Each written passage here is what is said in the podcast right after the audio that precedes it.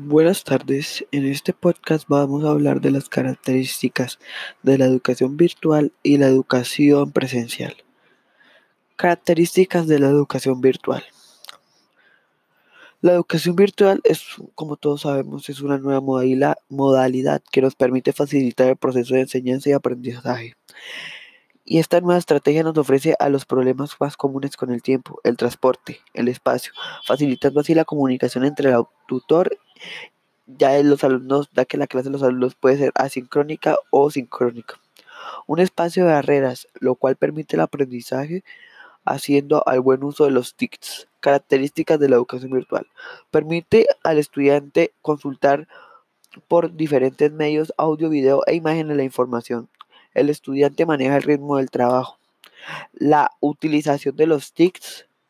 El aprendizaje flexible el tutor puede monitorear el proceso del estudiante por medio de la plataforma, cuenta con herramientas interactivas, el aprendizaje individualizado o colaborativo, fácilmente los materiales o recursos, facilita la autonomía del estudiante, ahorro de costos, tiempo, desplazamiento, favorece una información multimedia, el Internet como herramienta por el cual interactúan o acceden o comparten la información permitiendo la retroalimentación y yo.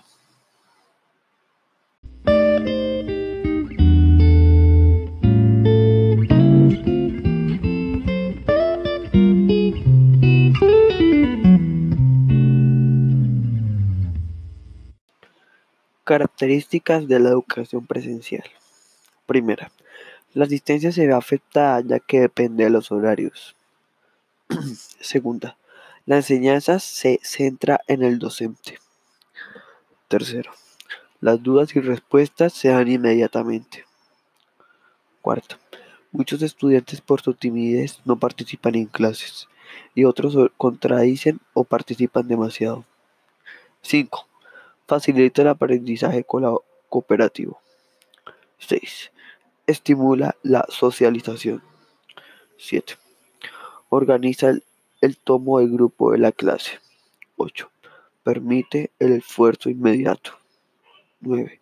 El profesor es la fuente básica de la información, completada con otros medios didácticos enseñados por este mismo.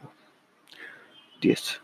Los materiales didácticos están super didácticos a las directrices del profesor. 11. El método didáctico es básicamente verbal y gestual. 12. El profesor suele marcar el ritmo del proceso de los aprendizajes. 12. El profesor suele marcar el ritmo del progreso de aprendizajes. 13. Permite un conocimiento progresivo de cada alumno al que se vea incorporado de datos procedentes de la convivencia cotidiana. Muchas gracias. you